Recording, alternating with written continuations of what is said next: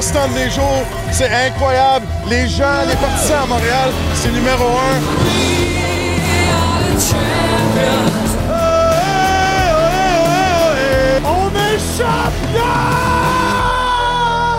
L'alignement de départ, les coachs Michel Bergeron, le Colisée Tony Marinaro, la mise en échec et le match du Canadien à Anaheim cette nuit, Renaud Lavoie, Capital Hockey, Philippe Boucher, Mapalicious, Marc-André Perrault, le syndicat des gardiens de but, Pat Lalime, Éric Fichot, le défilé des champions, les Alouettes de Montréal, Arnaud Gasconadon, Yvan Cournoyer à 80 ans, Marc Defoy du Journal de Montréal nous le raconte. Gage-tu Gonzo? Et en entrevue, l'architecte des champions, les Alouettes de Montréal, le directeur général Danny Macchiocia.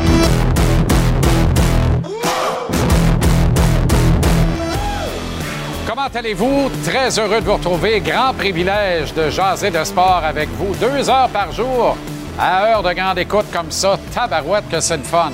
J'espère que vous vous portez à ravir. Excellent mercredi. Bonne fin de journée ou bon début de soirée. Canadien qui amorce une série de trois matchs en quatre jours en Californie. Ce soir à Anaheim, contre les Ducks, Montréal traverse une deuxième séquence de quatre défaites de suite après seulement 18 rencontres de disputées cette saison. Imaginez. Difficile de voir une progression ici. Il en sera question un peu plus tard avec les notes de match en compagnie de Renaud Lavoie en Californie. Mais d'abord,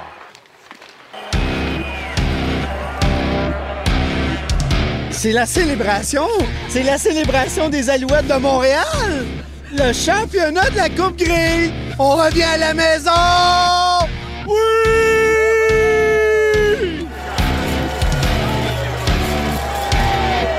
C'était fou, là. Ça fait 13 ans qu'on attend pour. Je rêvais à ça depuis longtemps, depuis que j'ai commencé à supporter l'équipe. Puis c'est c'est juste incroyable. Très, très beau moment. On était, j'étais avec mes amis, on a sauté sur le divan. Aussitôt qu'on a vu le dernier jeu, le dernier attrapé de Felpot, c'était magnifique. C'était juste complètement incroyable. L'ambiance là-bas, là, c'est c'est juste un événement, euh, juste plein d'émotions. On voyait les joueurs qui capotaient. Nous aussi, on capotait.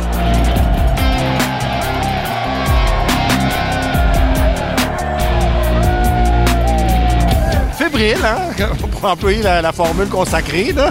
mais c'est vrai aussi en même temps. La détermination de cette équipe-là, la, la- la résilience, c'est euh, c'est magique. Une belle journée, hein? Ah, pour tout le monde, pour les joueurs, pour les partisans et pour leurs entraîneurs aussi. Je remercie tout le monde du fond du cœur.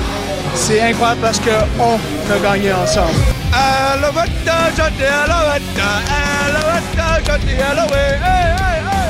Je vais m'en souvenir le restant de mes jours. C'est incroyable. Les gens, les partisans à Montréal, c'est numéro un. Euh, c'est la classe de la Ligue. Euh, je vous adore tous. C'est un immense plaisir pour moi d'être avec vous tous ici aujourd'hui pour célébrer cette grande victoire de nos Alouettes lors de la 110e Coupe Grey. On est les champions! Tabarouette, D'Artagnan, Christian Gauthier, une relique. Colin, je suis content. Wow, j'en reviens pas. Et cet anglo-saxon, membre des Alouettes, qui, cassant bien le français, preuve qu'il y a une intégration de la culture francophone et du Québec. Alouette, gentil Alouette, Alouette, gentil Alouette. Il s'est gardé de dire je te plumerai. Mais non, c'est nous autres qui a plumé tout le monde. On va pas se faire plumer. Défilé dans les rues de Montréal ce midi. Conquête improbable, inattendue, mais ô combien satisfaisante. 110e Coupe Grey, elle est la propriété des Alouettes de Montréal. Vous étiez des dizaines de milliers au quartier des spectacles, bien rassemblés, à chanter le Ohé, Ohé, Ohé, entonné par le propriétaire de l'équipe, Pierre-Carl Pellado. Des moments inoubliables que l'on va chérir à jamais. Il était au cœur de l'action et j'avais l'impression qu'il croyait avoir gagné cette coupe en portant les couleurs des Alouettes. Mon camarade Arnaud Gascon-Nadon qui continue la fête à la cage Brasserie Sportive. Arnaud, d'abord, résume-moi comment tu as vécu tes émotions d'aujourd'hui? Ben, c'est comme tu dis, Jean-Charles, d'une certaine façon, euh, j'ai l'impression que j'ai fait partie de cette conquête-là. C'était l'équipe de mon enfance qui a décidé de ne pas me repêcher en 2012. Pointe aux Alouettes en ce moment. Mais, euh, mais c'était- après ça, cet amour s'est comme perdu un peu parce que ça devenait un rival, ça devenait une équipe parmi tant d'autres. Et là, après ça, la carrière, l'après-carrière s'ensuit. J'essaie de prendre un peu pour tout le monde, de prendre pour. euh, tu sais, j'essaie de pas avoir de, parti pris. Mais là, quand Tyson Philpott a attrapé la balle, je me suis dit, ça, c'est, ça, c'est moi, c'est, c'est mon enfance, c'est l'équipe de mon enfance qui gagne une Coupe Grey. Et j'ai pas pu faire autrement que de sauter de joie et d'être content pour cette équipe-là. Donc, je suis arrivé comme un, un vieux fan aujourd'hui à la parade qui était pas venu depuis 2010, célébrer avec les joueurs, célébrer avec Greg Ellingson, avec Jake Hardy, avec des gars avec qui j'ai gagné, Pierre-Yves Lavergne, avec Jean-Marc Edmé qui était là dans l'équipe d'Ottawa en 2016. Donc, écoute, je connais plein de joueurs. Je connais à peu près une dizaine de joueurs avec qui j'ai déjà joué au football. Fait que là, je suis en ce moment à la cage au sport. J'avais prévu venir en studio. Donc, tu comprends un peu l'élaboration de la soirée qui est en train de se passer. Je ne suis pas en studio et je suis toujours ici. C'est pas bon signe. Non, non. Et si, euh, permets-moi une parenthèse, si quelqu'un prévoit rapporter un Bixi dans les prochaines heures, assurez-vous qu'il est barré. Parce qu'Arnaud va partir sur votre bill et votre Bixi. Ouais, je... Ouais, je suis absolument pas un bon ambassadeur pour Bixi. Donc, euh, si jamais il y a des joueurs des Alouettes qui ne connaissent pas Bixi, venez pas me demander les règlements. Ça me coûte encore cher sur ma carte de crédit. Explique, explique aux gens, montre aux gens le hoodie que, tu portes, qui est une conception, réalisation de mes amis de Printies à Grand Bay, d'ailleurs, euh, la famille Scoropade qui n'en rate jamais une. Euh, Lève-toi un peu, gardez-le votre anglais et on voit ce visage complètement euh, hystérique de Marc-Antoine Decoy. Alors, si tu permets, on va écouter un petit extrait et on rappelle Toronto, Winnipeg, Coupe Grey 2023, c'était écœurant. Extrait et on reparle ensuite, Arnaud. On écoute. J'ai préparé un petit quelque chose pour toi. Regarde bien ici, tu peux voir ici sur mon chandail. Donc, euh, on a une édition limitée d'un chandail qui m'a été livré hier soir. Tard que vous pouvez vous procurer bientôt votre chandail préféré de Marc-Antoine. C'est garde-le, gardez-le votre anglais. En arrière, très important aussi, on a Toronto contre Winnipeg Coupe Grey 2023.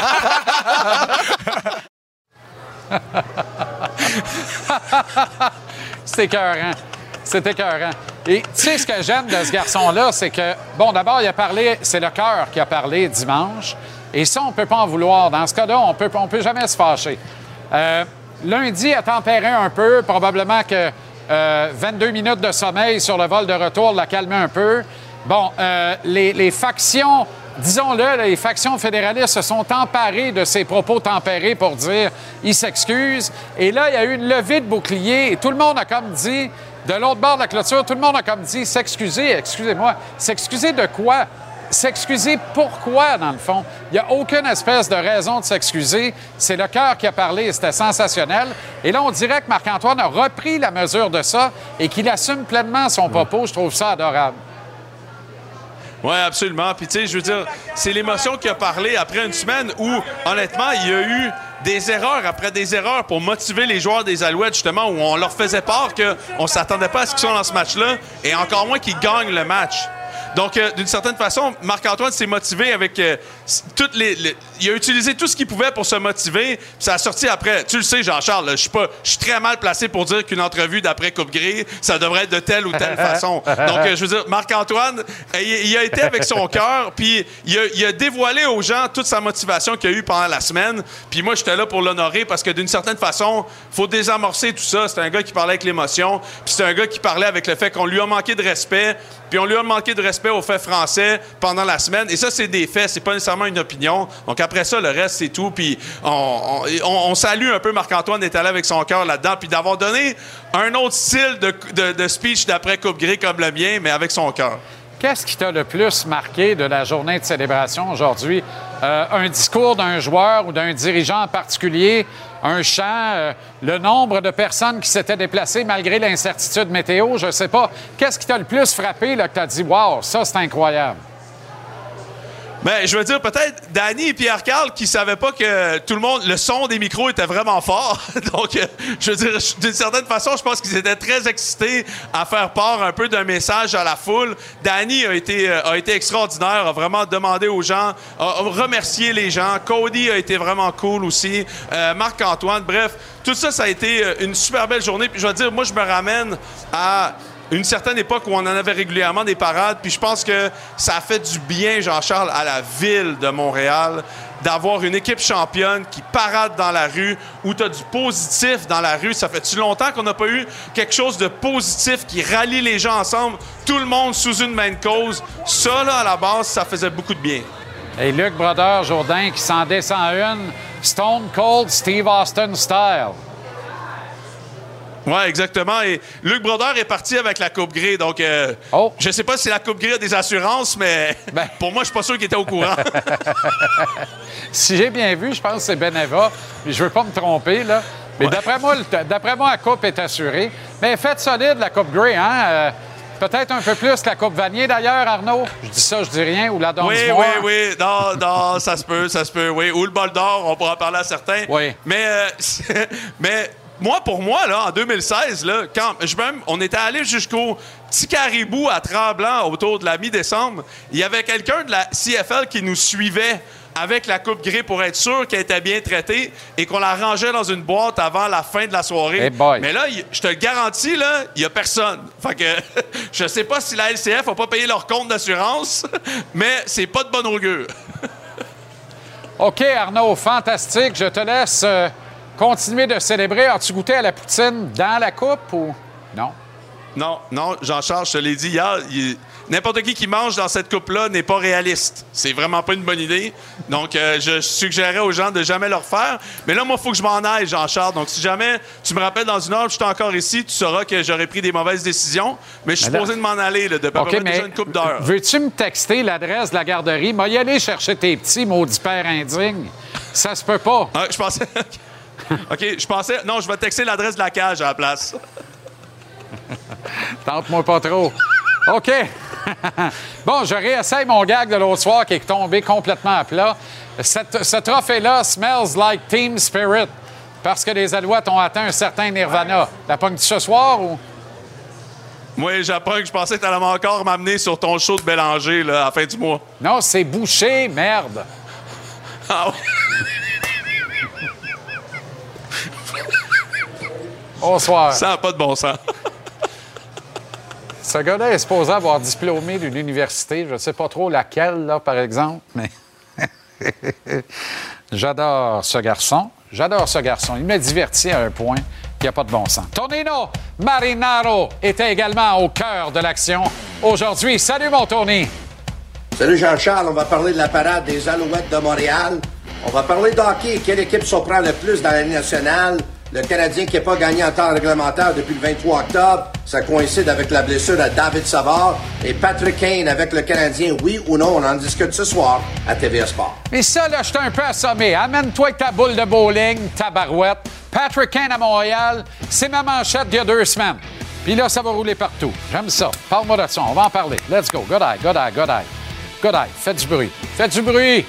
On trouve également avec bonheur le beau Brumel, Marc-André Perrault. Ce soir, Mapper, comment ça va, mon chum?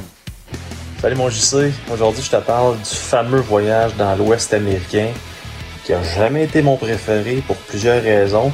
Je t'explique pourquoi et je pense qu'on peut s'entendre pour dire que c'est loin d'être le préféré des Canadiens dans les dernières années. Fait qu'on se parle de ça tantôt mon chum. Bye. Salut, mon chum. On reprouve avec bonheur le grand fil, la capitale hockey depuis Québec, la splendide. Comment ça va, Phil?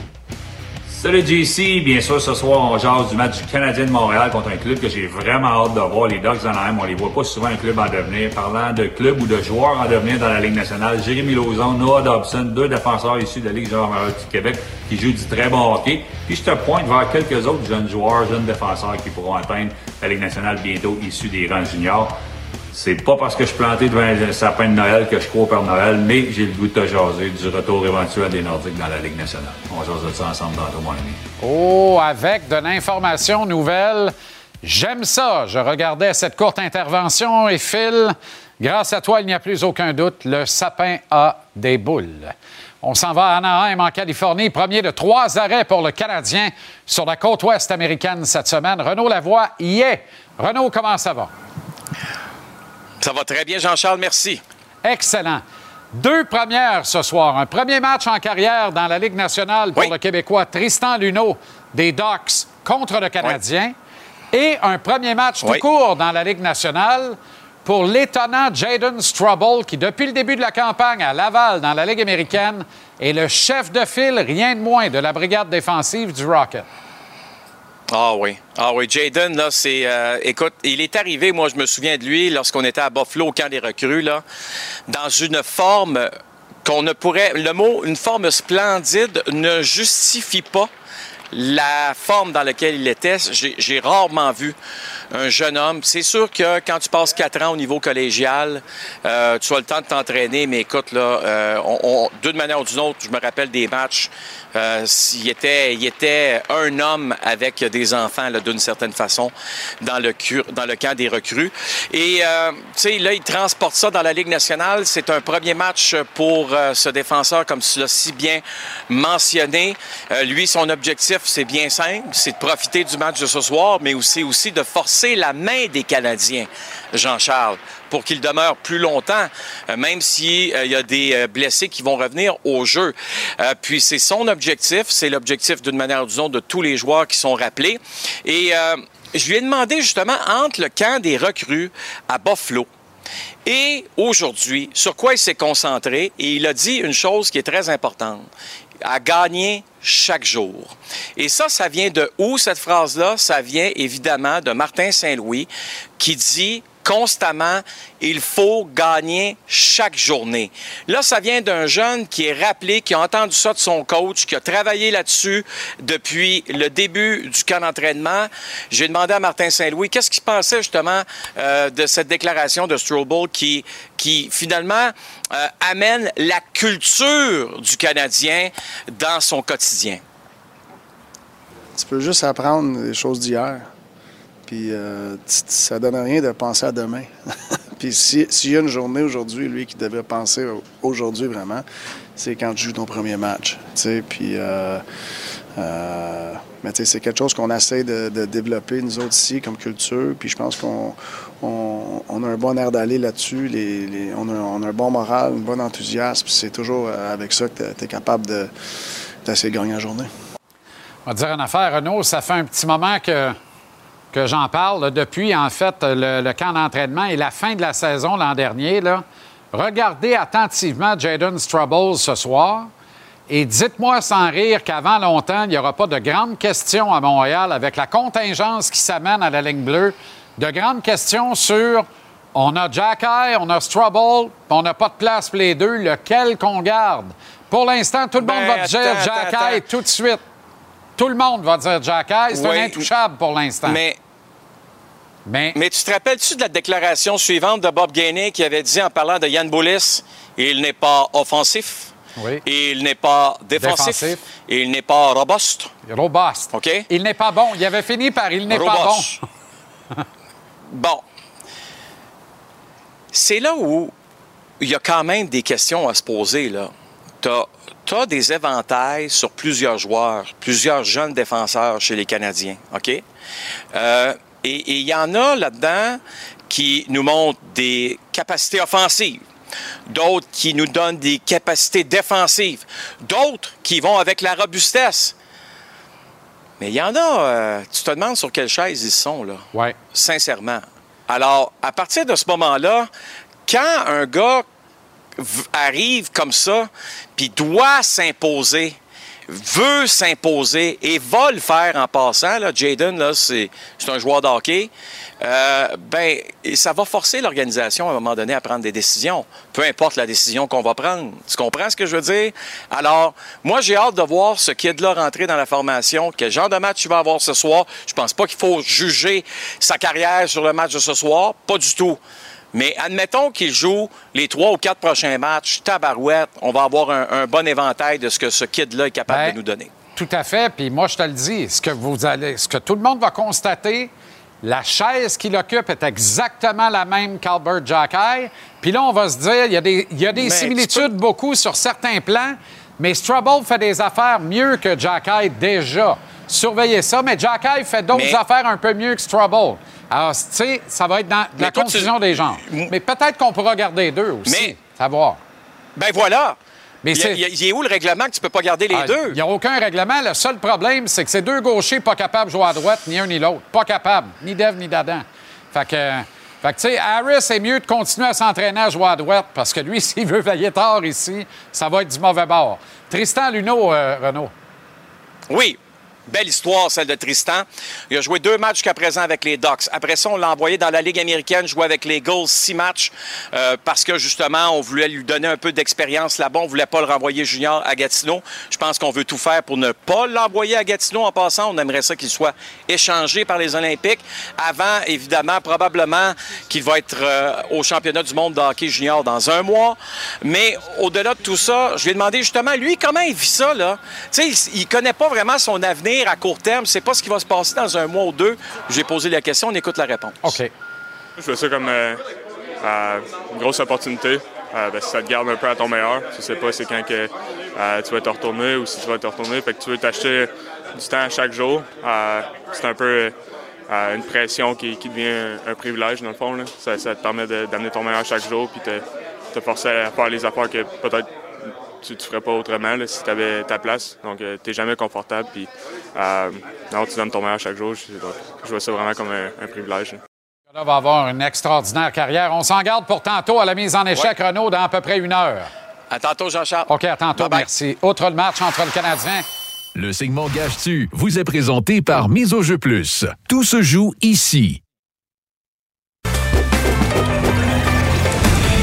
Gage-tu propulsé par le Mise au jeu plus de l'Auto-Québec? Va au miseaujeu.com. Trouve l'éventail de tous les paris. Tu peux faire des paris uniques, des paris combos et parier dans le cours des matchs. Sois prêt grâce au maître Stéphane Gonzalez qui est ici lundi, mercredi, vendredi en chronique à JC et qui présente la Minute Gage-tu du lundi au samedi à 18h59. Ça va bien, Gonzo? Pas très bien dans cette grosse journée. Toi, tu es correct? Tu es encore correct? Absolument, absolument. Nous sommes sur les VIX Vaporob, les vapeurs de bonheur. voilà. Le, le, ode à la victoire et aux champions. Canadien Docs ce soir. Euh, je pense que tu t'en vas dans le plus ou moins de buts marqués dans le match. Hein? Tu à, peu près- t'as à peu près la meilleure façon d'attaquer ce match-là, j'ai l'impression.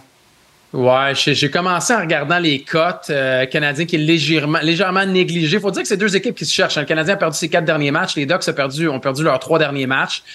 Euh, deux équipes un peu imprévisibles aussi. Les, les Ducks sont quand même coriaces. On a vu qu'ils collectionnent les euh, retours de l'arrière en troisième période. Mais ils ont des blessures aussi. Euh, je regardais les tendances, puis je vois que dans, dernièrement, les Ducks sont dans des matchs à bas pointage. là. Dans quatre de leurs cinq derniers matchs, il y a eu six buts ou moins. John Gibson traverse une bonne séquence également. Le Canadien a de la misère à marquer des buts. On verra de l'autre côté. Donc, je m'attends à un genre de 3-2, 4-2 ce soir. Donc, je vais y aller moins de 6,5 buts dans le duel entre le Canadien et les Ducks. Tu te laisses-tu tenter avec un buteur à tout moment? Ouais, j'ai regardé un peu les, euh, les cotes. Et entre autres, euh, tu sais, Slav est à 4,25, Devorak est à 5,50. Sinon, un qui marque souvent de la part des Ducks, c'est Troy Terry. Ouais. Troy Terry là, est autour de trois fois la mise, puis c'est un gars qui marque euh, régulièrement contre le Canadien de Montréal. Fait que ce serait les, les trois. Je pense que Devorak, vous allez me dire comment ça tu choisis Devorak. Avec Slav euh, puis Caulfield, des fois ça peut marcher. Fait que c'est comme ma cote payante de la soirée. Ouais, moi, j'ai encore espoir qu'au départ du match, euh, Martin a eu euh, un éclair de génie, puis swing Monahan et Devorak de trio. Il me semble que c'est pas trop demandé. Bruins Ben, Panthers à notre antenne dès 19h. Quel bel appetizer pour le match canadien qui joue la nuit prochaine, dans le fond. Quel est ton Ouais. choix pour ce match-là? Euh, ça aussi, hein, je regardais, je me disais, bon, Boston, ne perdons pas deux en ligne, mais en même temps, les Panthers vont très bien aussi avec le retour de leur gros défenseur. Barkov n'est pas là, non. Mais euh, il faut y aller avec. Tu sais, j'y vais pour le choix sûr dans cette rencontre-là, puis je regarde du côté de David Pasternak. Pasternak, je regardais, oh, juste une passe dans la rencontre, ça va te payer 1,74, qui est une très bonne cote. Et il est sur une séquence de sept matchs avec au moins un point. Et il y a au moins une passe à ses sept derniers matchs. Et encore plus loin, il y a au moins une passe dans 10 de ses 11 derniers matchs. Donc, Wow. on peut parler euh, de quelqu'un qui est très régulier, un métronome Pasternak depuis le début de la saison. Fait qu'à une passe à 1,74, je suis très à l'aise avec ça ce soir. Blue Jackets, Blackhawks. Quel est ton choix? Connor Bedard. Connor Je Bedard, savais, je vais dans un pari de joueurs également.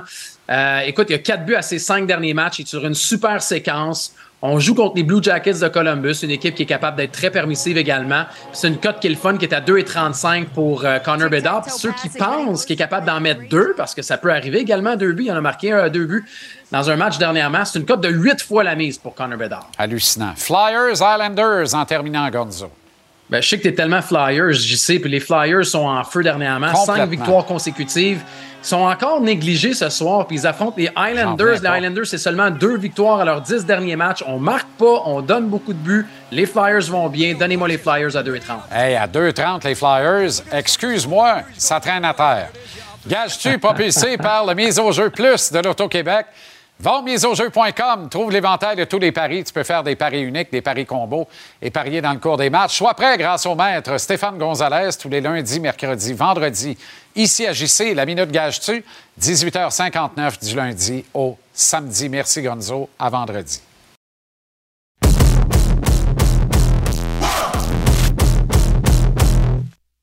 Quand ils ont retiré mon chandail, euh, des souvenirs revenaient euh, dans ma tête, comme quoi que les points de suture, euh, les, opérations dans le dos, les épaules, le, nez, le- les, les chevilles, j'allais recommencer le même matin. Une des généreuses réponses que tu as offertes, le légendaire Roadrunner Yvan Cournoyer, 80 ans aujourd'hui, Monsieur Cournoyer, bonne fête. Marc Defoy qui a réalisé cet entretien, ça donne un remarquable reportage, le compte Journal de Montréal, Journal de Québec. Ça va bien, Marc? Ça fait longtemps. Très bien, merci. Comment va Monsieur Cournoyer à 80 ans? C'est un plateau quand même. Écoute, euh, il, il est en pleine forme. Euh, Il fait de l'entraînement. Pas des pas démesurément, mais comme il dit, il dit écoute, je représente le Canadien dans mon rôle d'ambassa- d'ambassadeur, donc quand j'arrive devant des gens, le public, il faut que je sois en forme. Donc, il fait beaucoup de marches. Euh, si c'est pas à l'extérieur, il va faire ça chez lui, dans son sous-sol. Il est pas mal équipé. Il fait aussi, je pense, un peu de musculation. Donc, il est en pleine forme. Écoute, puis euh, ce qu'il n'a pas perdu, on a toujours connu euh, Yvan pour. Il est, tout, il est fait tout en jambes et en bras. Ouais. Il y a encore les. Écoute, ça, il sort de la, dans Ah la ouais. chemise. C'est un naturel. Oui, oui, c'est un naturel. Il y, a des, il y a des énormes personnages dans l'histoire du Canadien. Il, est- il a peut-être été dans l'ombre des, des plus grands de l'histoire, mais il demeure peut-être celui, et corrige-moi si j'ai tort, celui qui a le plus aimé profondément cette équipe du Canadien. Est-ce que je me trompe? Tu ne tombes pas du tout. Tu ne tombes pas du tout. Écoute, c'est peut-être une chose qu'on oublie avec le temps. tu sais, Les, les- les- les décennies passent.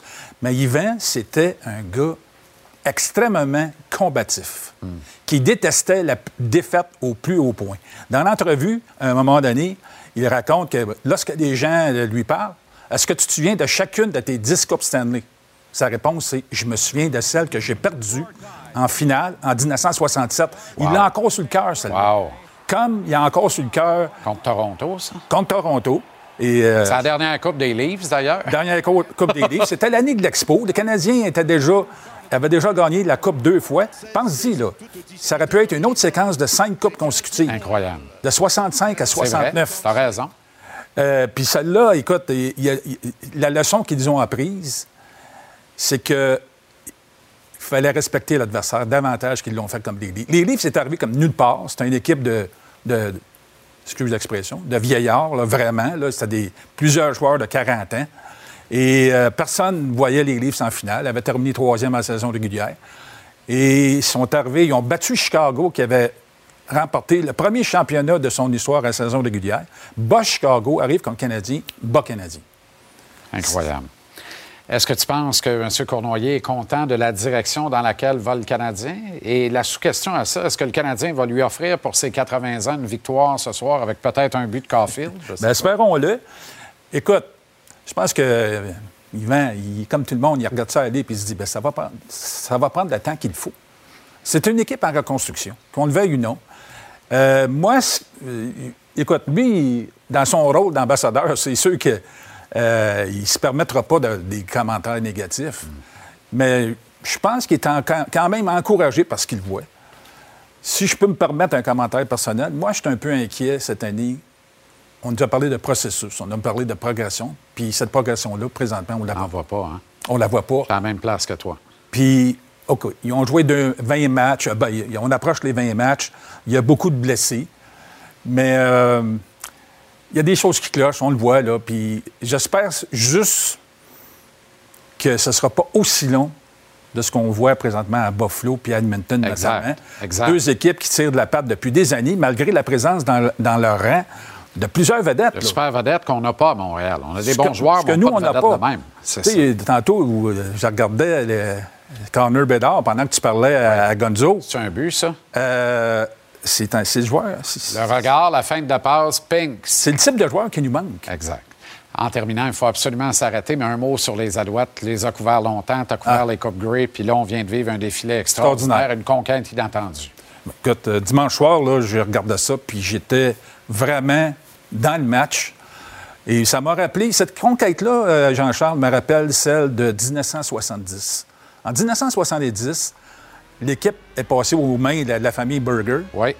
Et les Alouettes ont remporté la Coupe, Grey cette année-là. Sam Echeverry, son frère. Sam Echeverry, euh, Red O'Quinn, directeur gérant. Wow. Et ça avait été. Puis c'était survenu en pleine crise d'octobre. Donc, ça avait comme. La- Tu sais, présentement, on a un climat social morose. Puis aujourd'hui, j'ai regardé les gens, puis les gens étaient contents. Puis ça avait été la même chose à l'époque. Toujours un plaisir, Marc Ontelet. Grand intérêt dans le Journal de Montréal et le Journal de Québec. Tu repasses quand tu veux, la porte est toujours ouverte. Merci.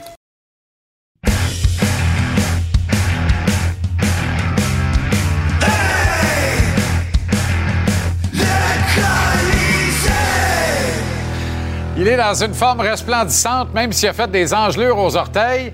Les mêmes orteils dont il nous a parlé hier comme étant les plus belles de l'industrie. Les ongles. Et tout le monde se demande depuis quand il les a pas vus.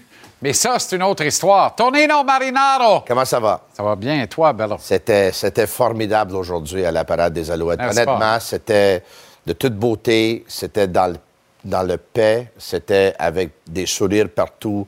C'était vraiment une belle fête. Là. C'était pas grandiose comme une parade des Canadiens, on, on le sait. Là. Il n'y avait pas un million de personnes, mais c'était charmant. Non, mais en même temps, il y avait un million de cônes oranges à la rue Sainte-Catherine. Ouais, on pouvait pas ça- l'emprunter. ça, c'est- ça, c'est Ça, vrai. c'est une niaiserie parmi tant d'autres. Ouais.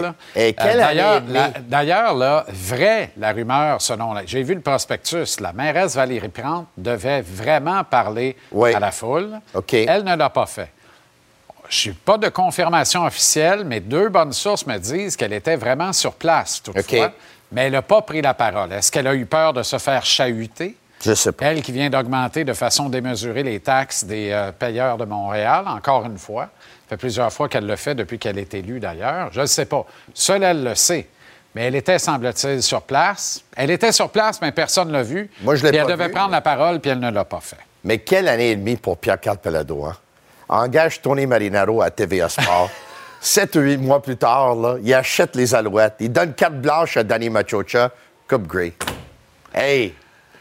Premièrement, c'est moi qui t'ai embauché. C'est un génie, là. Mais il reste pas au patron, mais c'est moi qui t'ai embauché. Ah, merci beaucoup. Très bien.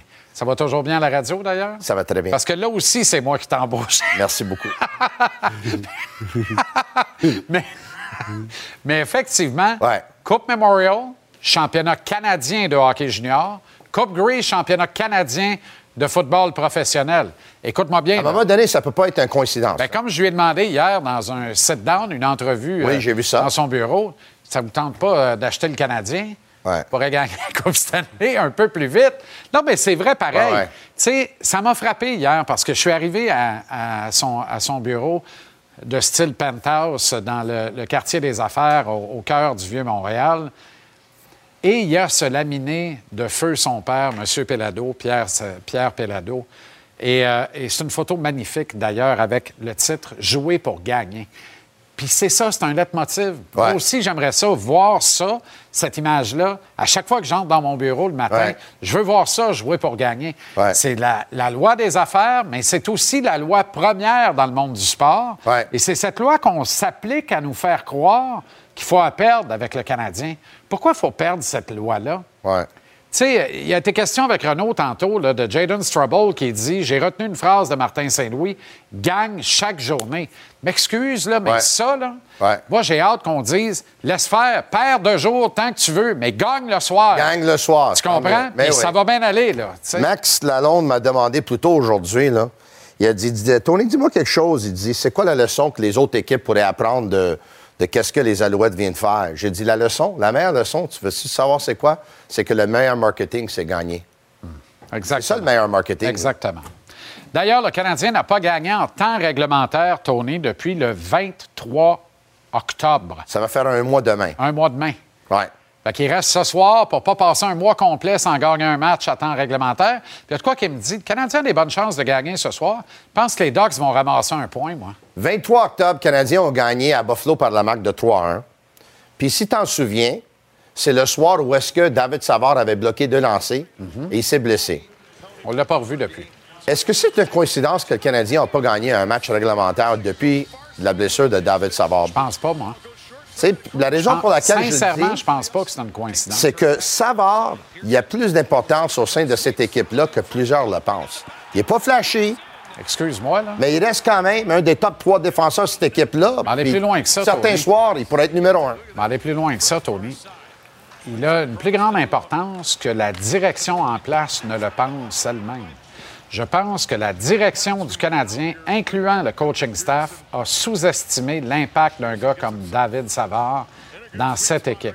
On le trouve rondouillet un peu, on le trouve peut-être un peu lent. On y trouve tous les défauts de la terre, puis on ne regarde pas ses immenses qualités.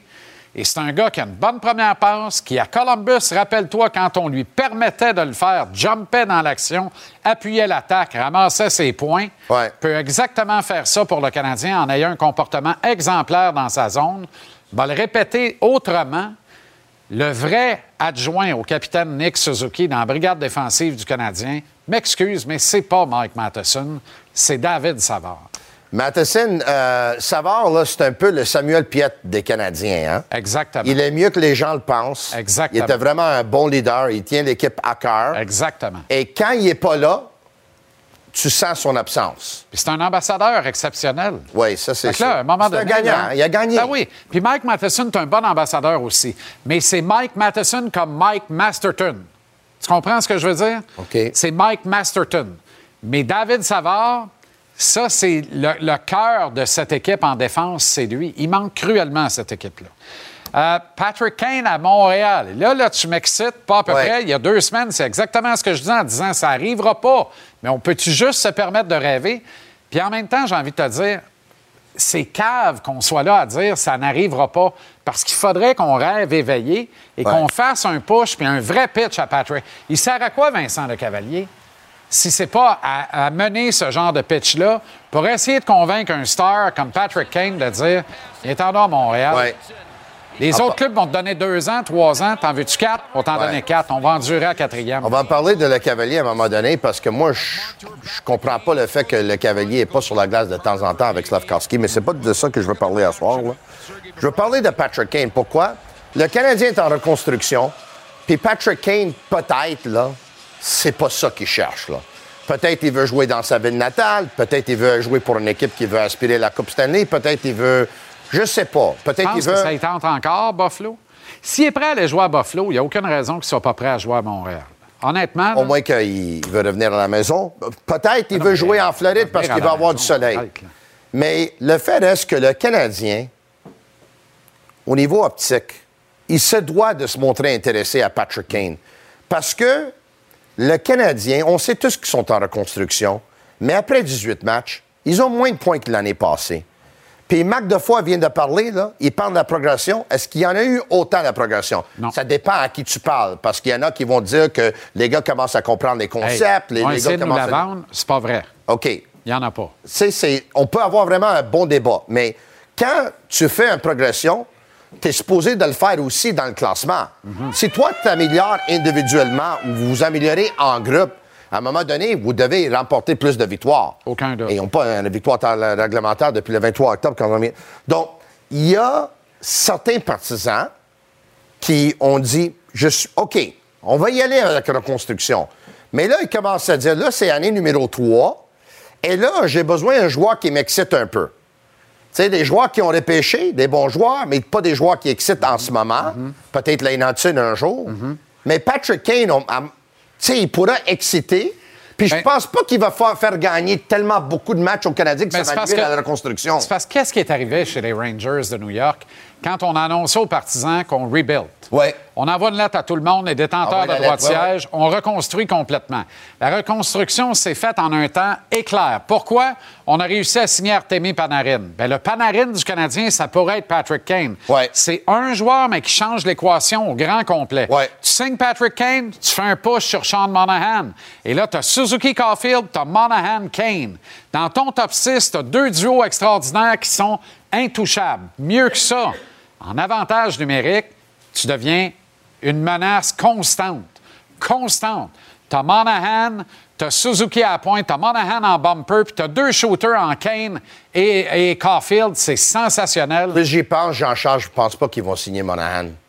Parce que cette équipe-là. Ils ils l'utilisent pas comme s'ils ont envie de le signer. Non, mais cette équipe-là, si tu regardes les joueurs, là, les jeunes joueurs qu'ils ont dans l'organisation, il manque encore un petit quelque chose. Il ne peut pas gagner mais- la Coupe Stanley Là, ben, avec attends, ce qu'ils ont. Tu là. veux qu'on reste dans la cave combien de temps? Là, 10 Non, ans? moi, je veux gagner la Coupe, là. Ah oui, bon, ben, très bien. Tu sais, t'as juste à choisir les bons Tu joueurs. veux quand gagner la coupe, tour, là, achète-toi des billets de saison aux Alouettes. On va le faire. Quelle équipe te surprend le plus dans la Ligue nationale de hockey depuis le début de la saison? Je pense J'espère que tu n'as pas le même club que moi. Toi, tu vas dire les Flyers. Comment ça fait que tu dis ça, toi? Parce que moi, je sais tout de toi. Non, mais tu m'énerves. Moi, je peux même rentrer dans ton téléphone tout de suite, dans deux secondes. Là. Ah, ben oui. ben, Il y a un site à potin qui fait pareil avec les Non, non, téléphones de tout le monde. c'est- C'est pas ça, c'est parce qu'un de mes meilleurs chums, c'est Mike Babcock. Lui, il va trouver tous les logiciels pour rentrer. Non, blague à part, là. C'est parce que je t'entends. Quand tu parles, là, moi, j'entends. Puis je sais que tu as beaucoup d'admiration pour ce que les Flyers sont en train de faire. Ben, pour Daniel Brière, pour commencer. là. Oui, j'entends. Yann Laperrière aussi dans la Ligue américaine, mais Mais moi, je vais dire, là. cinq en ligne. là. Moi, je vais dire, je comprends que les Canucks ils ont beaucoup de talent, Jean-Charles, mais si on y pense, où est-ce que les, Black, les, les Canucks y étaient avec Bruce Boudreau, ils ne pouvaient pas gagner un match, là. C'est un bon pic. Et là, Quinn Hughes, on voit qu'est-ce qu'il est en train de faire. JT Miller. JT Miller, babounait. Elias Pettersson. Les top 3 des marqueurs de la Ligue nationale. Exact. Kuz-. Hey, tout le monde qui tout des points, c'est épouvantable. Hey, Ta- Quinn Hughes est le meilleur défenseur de la Ligue. Thatcher Demko. J'ai vu une statistique l'autre jour. Là. me semble que Quinn Hughes il est arrivé au- au- au- au- euh, à 30 points. C'est le troisième défenseur de l'histoire Qui le arrivé à 30 aussi vite points que ça. Dans les nombres de matchs qu'il a fait. Les Avec, deux autres sont, euh, Paul Coffey et euh, Bobby Orr. euh, t'es proche, Bobby Orr et Attends, Phil Housley. Al McInnes. Oh, Al McInnes, Oui, quand même. J'aurais pas ça l'autre jour, mais moi, je l'aurais pas... Intéressant. je pas tu eu sais, je l'ai j'aurais dû ramassé passer 130 aussi. quelques points. Ouais, C'est l'enfer. ouais. Non, mais c'est... Moi, j'ai dit Vancouver. Mais les Flyers, là, puis je voulais choisir les Flyers pour te- t'amener sur le Canadien. Il faut vraiment aller à la pause, là. Ouais. Mais c'est-tu le Canadien qui repêche pas comme du monde ou qui développe pas comme du monde? Tu sais, comment ça se fait, là, des équipes qui sortent un peu du tumulte et du trouble, là? Anaheim, Philadelphie, Montréal. Lequel qui est dernier les trois, dans sa progression et la qualité de son développement? Peut-être le obligé de te dire que c'est le Canadien. Peut-être. Pourquoi? Est-ce que c'est parce qu'on repêche mal ou on hein. développe mal? Ou une malheureuse combinaison des deux? Pense à ça, on s'en demain. va bien à Philadelphie, Sanheim va bien. Konechny, l'enfer. Tippett va bien. Owen Tippett, terrible. Oui, Terrible. très, très bien. Faudrait que tu euh, équilibres tes deux cordons. Mais c'est pas grave, là, tu sais. Le- Les engelures, ça va bien. Non. Mets ça dans le sel. se passe? Ça va. Là, ben, hey, yo-yo, on l'a perdu. C'est ça. Il a pogné le fixe. Veux-tu voir Un mes gars équilibré. Les ongles de...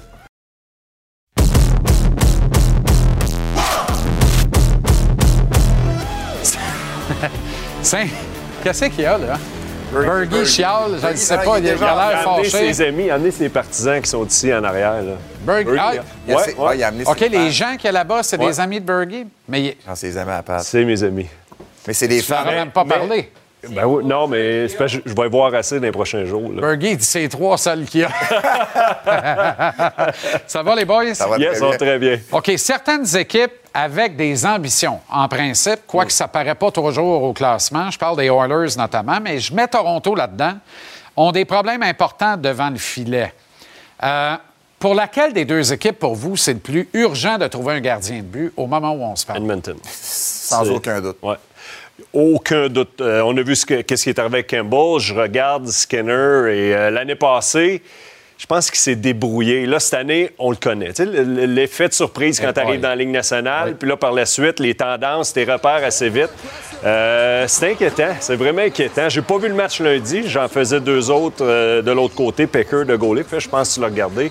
Mais euh, puis dans le vestiaire, là, quand le gardien arrête pas rondelles, c'est fini. là. Il n'y a plus grand-chose à dire. regarde, regarde l'impact que ça peut avoir pour le restant, parce que c'est pas la première fois que ça arrive. Tu sais, la réalité, c'est quand tu regardes ça, je, je regardais les stats de Mike Smith, là, les dernières années que jouait Edmonton, il y avait des chiffres 100 fois meilleurs là, Ouais, que, que ce qui était fait. Ah, ben, Puis raison. on critiquait Mike Smith parce qu'on Ouais. disait Mike Smith, il fait. Il, il donne un Regardez, cadeau à chaque rencontre. Skinner est à 3,39, c'est la meilleure moyenne des trois, mais on s'entend que c'est médiocre. Tu sais, t'es pas, euh, c'est pas le miroir à gauche d'un char neuf, ça, là. À 3,39, t'es pas là, pantoute. ouais. Puis regardez le pourcentage d'efficacité, c'est quand... On peut dire a une constance, les trois sont mauvais. Oui, puis l'autre chose, tu peux- tu sais, Calvin Pickard, on l'a fait jouer en dernier match parce que là, Skinner ne peut pas tous les jouer, mais c'est quand même un troisième gardien de but. Là, on, est, là, on était énervé de Moncton, vous savez pourquoi? Parce que Jack Campbell a fait un jeu blanc dans le dernier match dans les américaines. Picker, ben non, mais arrête. Non, non, mais je te jure, c'était comme, on va souhaiter qu'il repartisse. Ça n'a pas de bon sens. Mais Pickard, ça fait quoi? 10 ans qu'il a été repêché? 10, 11 ans qu'il a été repêché en deuxième ronde? numéro Il y a 100 games dans la ligue. Arrêtons, là. Ouais. Puis moi, je suis déçu pour Pickard. Tu sais, tu as une chance, ça va vraiment, mais vraiment pas bien. Puis là, tu as une opportunité encore une fois de revenir dans, dans le show, puis de, de connaître un bon match, puis peut-être d'être le, le- le sauveur. Ça n'a pas fonctionné. À Toronto, je ne sais pas si on peut le voir, mais ça ne va pas nécessairement mieux. Quoique là, on semble vouloir faire de Joseph Wall le numéro un des Leafs. Ses chiffres sont plus intéressants que ceux de Samsonov, qui lui semble être pass-out complètement. Pas là du tout. Tu sais, les l'ai sont vra- les, les Leafs ont vraiment des ambitions. Alors, ça, d'accord avec un, toi. ni un ni l'autre, pour est moi, pas est l'homme de la situation. Je pense pas que ça. Wall est prêt présentement. C'est ça. Mais il y a, ça il y a prend quand la même belle un potentiel. Oui. Ça prend peut-être un Fleury ou un Allen, je ne sais pas, pour seconder un Wall. Peut-être, peut-être, malgré que Samsonov avait tellement été bon l'année passée. Oui, mais plus On que l'année avançait. Ouais. plus qu'on voyait que ça le rattrapait. Puis en début de saison, moi, moi j'ai Wall, s'ils veulent gagner, ça va passer par Wall à Toronto. Samsonov, pour moi, il n'est pas dans le coup du tout. Est-ce qu'il est prêt? Ça, c'est la grande question. Il n'y a pas assez de millage. Euh, Comment va-t-il gérer de l'adversité? Des, des bonnes séquences, des mauvaises séquences? C'est là que ça se passe. Pour le moment, on a tellement de bonnes équipes qu'on s'en sort, mais quand ça va devenir euh, serré et intéressant, bien là, ça va. Ouais, J'ai envie de vous dire, si jamais ils affirment un- une grande confiance en Wall, dites-vous que c'est pas le gars de la situation parce qu'il se trompe tout le temps. Non, mais Ouais. Soapy, Campbell, eux autres, es-tu bien certain que ça irait bien avec Soapy? Ouais. Perdu Ouais. en 7 contre Canadien, puis ça s'est joué devant le filet. Rappelez-vous de ça en 20, Ken 21. Harlan, lui, il a dit le problème de Toronto, moi, je vais le prendre. Imagine Ouais. quoi, les livres, ils, autres, ils ont jugé que Campbell, c'était pas l'homme de la situation pour eux autres. Il y avait déjà des problèmes. Les autres, les Oilers, ont dit nous autres, on va aller le prendre. Il va régler nos problèmes. Ça se peut pas. Ça se peut pas. Je veux dire, je peux pas concevoir que Ken Harlan a encore un poste présentement avec cette décision. Ouais, il y a, il y a plus de contrat à la fin de l'année. Il n'y en a plus bien, bien. Ça n'a pas de bon sens. Je comprends pas qu'il n'ait pas sacré son camp, d'ailleurs. Moi, je l'aurais fait en plein point de presse. Tu peux pas te faire désavouer de même. Il restait assis là. Ah ouais. Ouais. Qu'est-ce que tu veux à part de ça? Lève tes pattes, m'a tiré les chaussures. Voyons, on a arrêté Ah ouais. un peu. là. On est où, Ouais. là, dans un aéroport, à attendre un vol qui n'arrive pas? Ça se peut pas. Euh, situation de, euh, de la- des gardiens de but chez le Canadien. Le fameux ménage à trois. Sais-tu moi, au plus c'est long, plus ça perdure, pire c'est? Pire c'est. Pire c'est. Ça fait plusieurs semaines qu'on en parle. Pour moi, il faut que tu prennes une décision à un certain moment. Ce que j'ai vu de, en, en ce moment de Primo, pour moi, j'ai encore, je suis pas plus convaincu. Pour moi, c'est donnez une chance. Là, personne joue, c'est bon pour personne. Renvoyez-le dans la ligne américaine. Au quitte à le, per- à le perdre, là, à un certain moment, ça. tu l'as vu assez jouer. Est-ce que tu es convaincu que c'est un gardien de la Ligue nationale? Moi, c'est non. Puis si il devient un bon gardien éventuellement, ben, tu lui auras donné une chance de, de, de l'être à quelque Ouais, part. je pense que, c'est- injuste pour, pour lui. C'est- tu sais, Premièrement, je me dis toujours, quel est le but avec Kaden Primo? Qu'est-ce qu'il essaie de faire avec lui? Tu sais, de le faire jouer une fois à tous les 12 jours contre Vegas, contre. euh, Ouais, mais Jersey. hey, je, trouve- que justement. c'est- je trouve que c'est un peu. C'est pas mettre le jeune dans une situation. Justement. Ty, Y a-tu un agent, ce qu'il? Qu'est-ce que l'agent fait actuellement? C'est quoi la nature des communications entre le clan Primo et la L'agent direction devrait du Canadien? chaque jour, JC, parce que Écoute-moi ça bien, là, parce que là, ce que tu es en train de faire, tu es en train de nuire à ses chances de même avoir un break ailleurs. Oui, Oui, ben, c'est Tu es ça. en train de passer à travers le Tu nuis à son développement. Exactement. Puis on n'arrêtait pas de dire les dernières années, il faut l'envoyer à la balle, il faut qu'il joue. Puis là, Ouais. le pire scénario actuellement, moi, je l'ai vécu, là, être en troisième, attendre. Il n'y a rien de pire que ça. Il faut que tu joues. T'as beau faire des entraînements, t'as beau faire des exercices avec ton entraîneur de gardien, ça vaut pas rien à long terme. Il faut que tu envoies de l'action. C'est parce que ce qui arrive, c'est que dans une pratique, quand tu es trois gardiens, à un certain moment, tu acceptes d'être trois gardiens. Tu acceptes de moins travailler. Tu acceptes de moins en faire. Puis moi, pour moi, c'est là que ça va nuire. Je l'ai vécu moi aussi.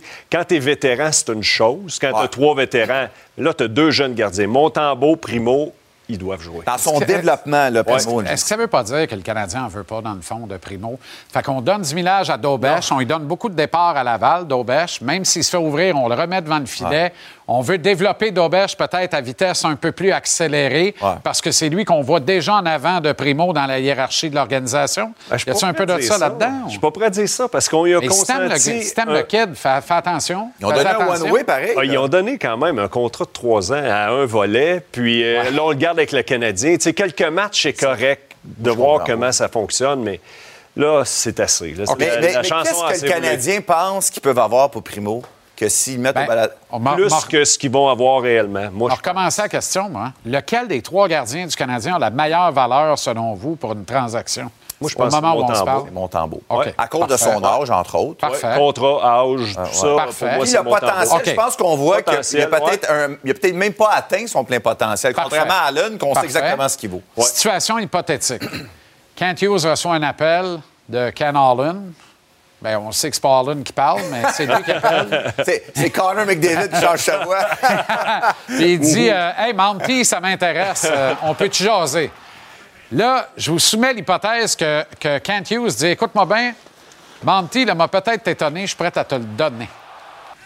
Mais tu vas prendre Brandon Gallagher, on va appeler l'Arizona le- et les pompes funèbres. Ils vont ramasser 50% du contrat de Gallagher. Toi, tu vas prendre Gallagher Montembeau. Moi, quelqu'un de toi et Arizona me donne un choix de deux, puis le deal est fait, c'est réglé, on n'en parle plus. On peut-tu gosser au pic papel un affaire de même? Puis est-ce qu'Edmonton embarquerait là-dedans avec, le chien de Gallagher qui rentrerait à la maison, il est natif de là, puis Montembeau dans le net? Oui, mais là, le problème, c'est les, dollars. Hein? C'est ça, le Ben, problème. mon- Mais comme tu dis, on envoie l'argent. à moitié du salaire. Oui. En même temps, tu n'as pas, tu viens réglé ton problème pour ton gardien de but de l'avenir. là. encore, là. Parce que Chez moi, je pense, je pense pas que c'est Primo, le gardien de but de l'avenir. C'est- vraiment Montembeau. Puis Allen, bon, on essaie juste de trouver une façon de le passer. Je vais te dire une affaire. Si C'est Montembeau d'un carnet de Kent Hughes et Jeff Gorton, il cache bien deux jeux en joie le vert. C'est ça que je me. Je- Des fois, je me dis, Coudon, il l'aime-tu, Je Montembeau? pense pas qu'il l'aime comme Ouais. il devrait je comprends pas. Je suis d'accord, moi aussi, parce que il me semble que tu, le- tu peux lui donner un contrat. Là. Tu peux y offrir un contrat. Avant qu'il vienne sur le marché. Ben, Exactement. je suis d'accord. Là, tu gosse- joues peut-être avec la valeur de tout le monde en ce moment. C'est peut-être ça qui arrive aussi. C'est l'année de contrat. Gallagher joue ça à un maintenant? Ouais. OK, ça va être correct. Mais Ça va Il y a de quoi faire. Il y a de quoi t'es faire. certainement mais- pas plus vite parce que t'es ça à un. Ça, ça marche pas de même, malheureusement. Euh, les Browns, pas de trouble de- devant le filet à Boston. C'est incroyable, Hein? eux autres. Hein? Mais ils ont- non, je veux dire, Pas d'accord, ils n'ont pas de trouble devant le filet, mais ça peut en devenir un trouble. Parce que l'année Oui. passée, d'être toujours deux gardiens, à un moment donné, tu dois prendre la décision. Oui. Ouais. L'année passée, c'était. Ben, à date, les deux sont. Non, non, mais l'année passée. L'année passée, Pas sûr, moi, qu'ils ont pris la bonne. non au plus, mais en même temps, Hallmark vient Au il y avait- septième match, je parle. Ah, ont ouais. amené Swayman, ouais, Ouais. c'est tough. ça. Il y a- moi, je pense qu'il aurait dû ramener Hallmark. Là. Avec l'année qu'il avait. Les, les deux sont incroyables. Je serais pas surpris. Hallmark, son contrat se termine cette année. Moi, je serais pas surpris qu'il y ait de quoi qui se passe. Swayman, c'est l'homme pour- de l'avenir. Pour peut-être un joueur de centre éventuellement. Là, on, on s'en sort à Boston là, avec euh, Zaka et. Coyle.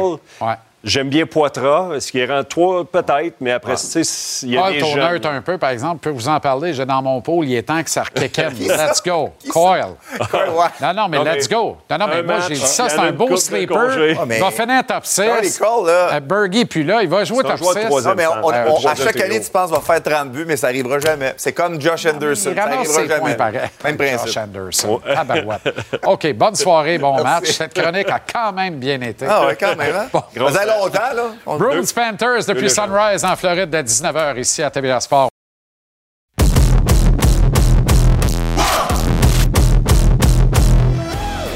La Ligue nationale de hockey vit une profonde transformation, peut-être même une des plus importantes de son histoire. L'instauration du plafond salarial y a mis du temps, mais cette règle-là a fini par provoquer une refonte des structures et stratégies des architectes des équipes de la Ligue, les directeurs généraux. D'ailleurs, Ils travaillent tous désormais avec, appelons-les, des ingénieurs en structure pour les besoins de l'analogie de construction.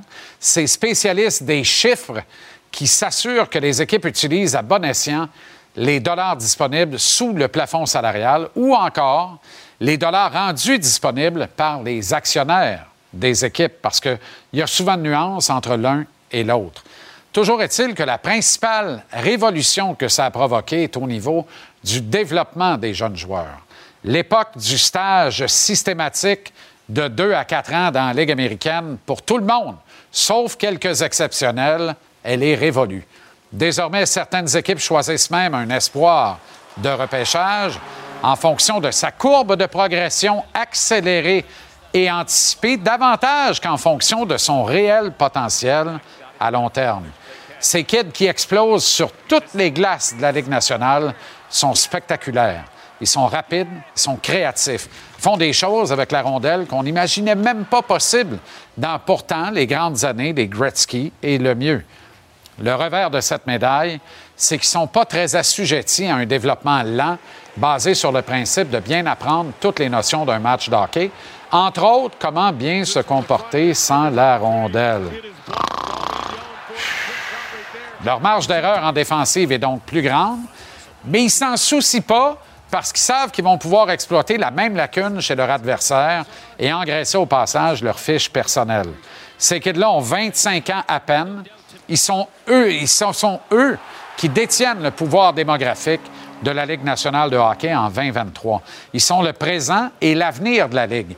Les équipes se les arrachent et n'hésitent pas à leur consentir des ententes de 6, 7, 8 ans à plusieurs millions par saison dès l'âge de 22 ou 23 ans.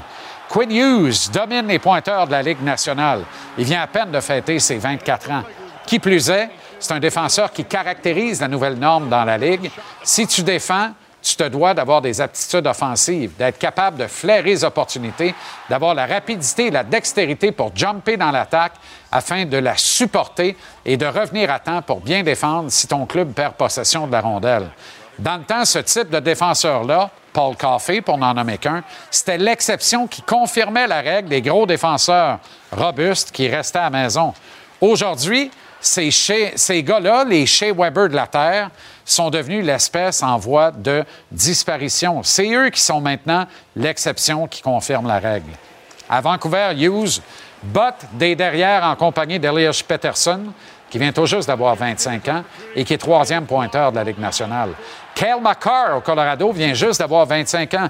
Jasper Bratt des Devils a fait la même affaire en juillet dernier. Dans le top 10 des marqueurs de la Ligue, Artemi Panarin, c'est l'intrus à 32 ans. Kucherov et JT Miller des Canucks aussi ont 30 ans à peine. Ils l'ont eu en fait avant que ne débute l'actuelle campagne. La fameuse transmission du flambeau qui caractérise et met souvent en scène l'histoire du Canadien de Montréal, elle a eu lieu dans la Ligue nationale de hockey au grand complet. La passation du pouvoir s'est exercée. Il y a eu une mutation importante. Joe Thornton et Paul Stachny sont finalement à la retraite. Nicholas Backstrom et Carey Price ne rejoueront probablement jamais dans le circuit Batman. Des gars comme Zach Cashin raccrochent à bout de souffle, lent et désormais à peu près totalement inutile. La Ligue nationale de hockey vit une transformation aux allures de révolution. Elle est de plus en plus une ligue U25 permettant quelques vétérans aux alignements de ses équipes. À vous de juger maintenant si ça fait votre affaire ou pas.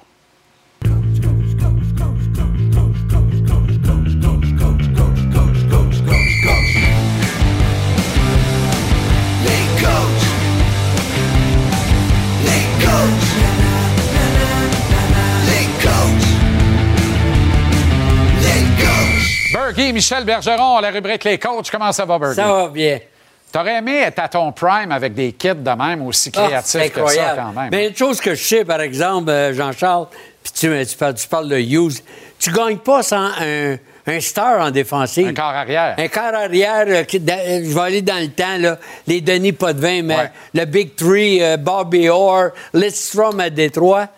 Tu gagnes pas sans ça. À Montréal, encore une fois, on n'en a pas. Lane Hudson s'en vient en fin de sa saison collégiale. Euh, en espérant. On va prendre une coupe d'années. On vit d'espoir. Hey, la poussée victorieuse des Alouettes euh, dimanche. Ça fait longtemps que tu n'as pas été passionné comme ça pour un match de football. J'ai jamais vu ça. J'aime le football, euh, spécialement en séries éliminatoires. Je suis pas un connaisseur comme toi. Euh, je t'entends parler de, de toutes les, les équipes professionnelles. Mais ce que j'ai vu, là, dimanche, c'est incroyable. Trois jeux sensationnels en moins d'une minute. Je me souviens de, de grands exploits. hein. Le, le- le- le but de Flower, le but d'Yvon Lambert. euh, Mike Bossy dans ta face. Ah, Dans ma face, 50 en 50. Mais trois jeux spectaculaires dans la dernière minute de jeu. C'est incroyable ce qui Ça est arrivé bon là. C'est incroyable. C'était, c'était des moments magiques. Puis euh, bravo, parce que moi, je suis un local. J'aime que, que, mes équipes locales gagnent. Puis euh, les Alouettes, ce qu'ils ont fait, là, c'est bravo, merveilleux. Euh, à Danny, à, toute son équipe, les décisions qu'ils ont prises, merveilleux. Puis là, je pense que là, ça ouvre la porte à plusieurs Québécois qui ont vu ce qui, ce qui se passe avec les Alouettes. Est-ce que c'est le voyage la dernière chance pour le Canadien cette saison? Ah oui, ça c'est Ça passe, ça casse. Hein? Pas. écœurant, Bergie. Père Noël vient d'arriver au Carrefour Mais- Laval. Notre saison peut être pliée dans le bois. Ah oui, j'ai connu ça, hein. C'est terrible ce qui va arriver après. S'il fallait que le Canadien revienne avec trois défaites, par contre, le contraire est aussi vrai. Si on revient avec trois victoires, mais chez le Canadien, là, tu sais, je pourrais passer, là, moi, moi je suis un ancien coach, puis je regarde ce qui se passe, là.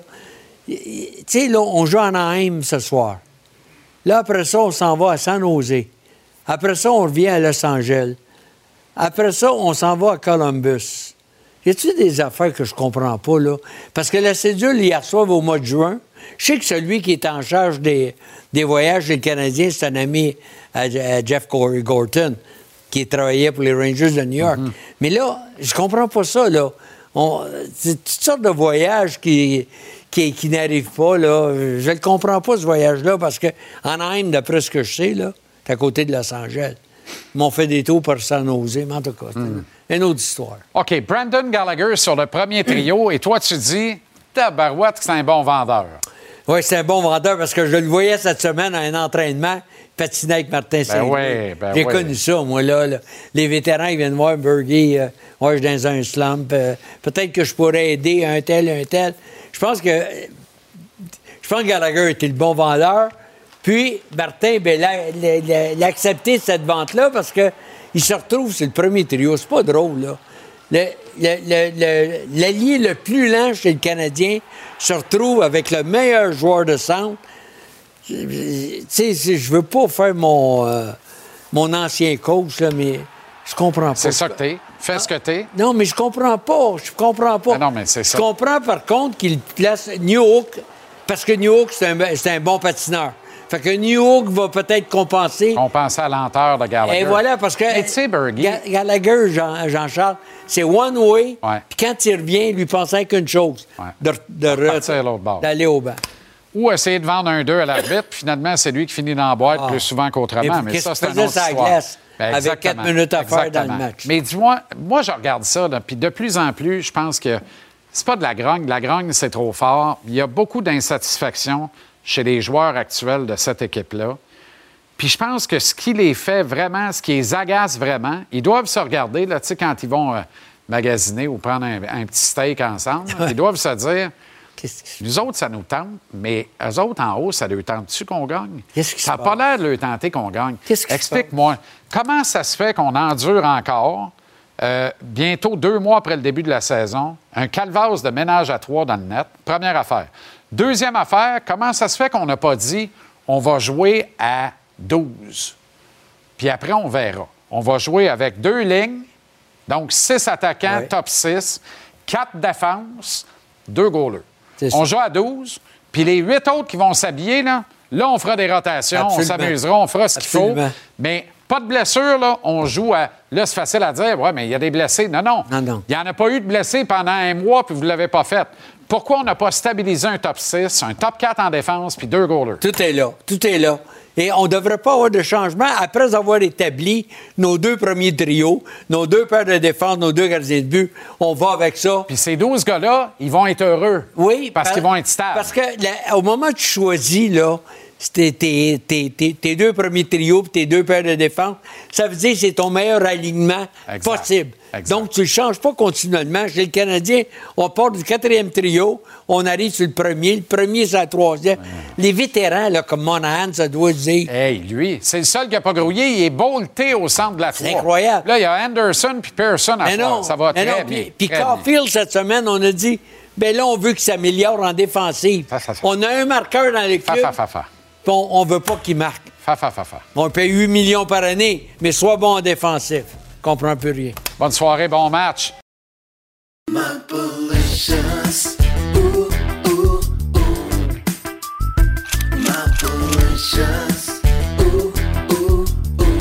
Toujours plus.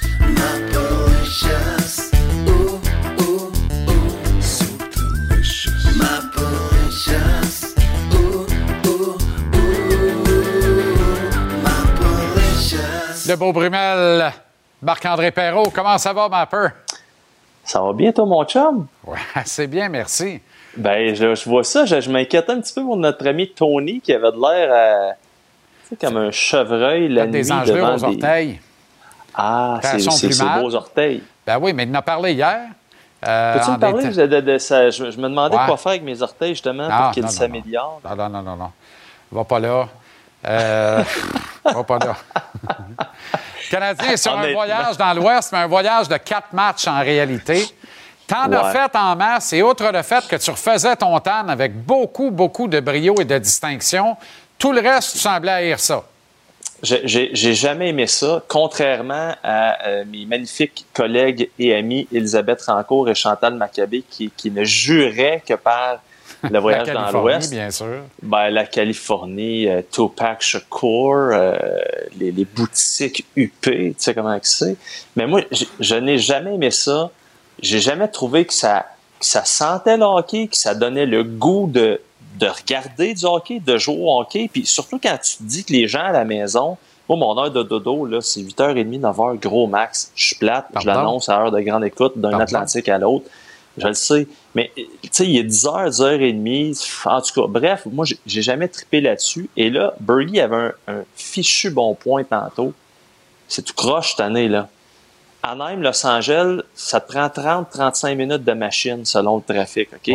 Là, tu pars d'Anaheim, qui est genre, genre de, de, de beau Laval, là, sur le bord de la mer quand même. Uh-huh. Après ça, tu t'en vas à San Jose, tu reviens à Los Angeles. Anyway, je trippe pas tant. Et que moi, je trippe pas, ça n'a aucune importance, là, on s'entend. Mais si on regarde les statistiques de l'organisation des, des Canadiens, dans, j'ai préparé, un- en fait, pour moi qui l'ai préparé, l'excellent Stéphane Simard est plutôt agréable à l'œil, a préparé un tableau sur le record des Canadiens avec ma grosse face à droite. Qu'est-ce que c'est ça? Dans les arénas de la Californie. OK? Fait que tu vois, Honda Center ce soir, 7-11-0-1. C'est pas bon. 7-7-0-1 dans le crypto, l'ancien euh, Staples. Ça, c'est quand même bon, là, dans la mesure où c'est Ouais. sur la route. Ouais, c'est à- Après ma ouais. barre. Ouais. Ben, très étonnant. SAP Center, c'est épouvantable. Ah, c'est 4, 12, terrible. 1, 2. C'est terrible. Bon, faut dire qu'il y a eu une séquence entre octobre 99 ou, ah, en tout cas, 99 et octobre 2001 qu'il n'y a eu aucune victoire. là. Ça n'aide pas les statistiques. 2011 mais même. Ça a été plus long que ça. c'est 99 à 2021. Excuse-moi, j'ai dit 2001. De 99 Ah, c'est ça. à 2021. C'est ça. 22 ans Fait que, sans gagner à c'est- San c'est- épouvantable, mais je peux comprendre. Je te le dis, il y a quelque chose en Californie, tu arrives là, puis tu, tu sens pas que c'est. En tout cas, bref, peu importe. Cela dit, dans mes années de beat du Canadien, donc dans les 10 années, voici le record total du, euh, du Canadien, donc 4-17. Je peux pas dire que j'ai trippé bien bien souvent. Puis je te rappelle qu'en Hein? 2017, là, le Canadien avait gagné son premier match à Buffalo. Après ça, on a perdu euh, 7 ou 8. Puis le dernier, c'était à Anaheim.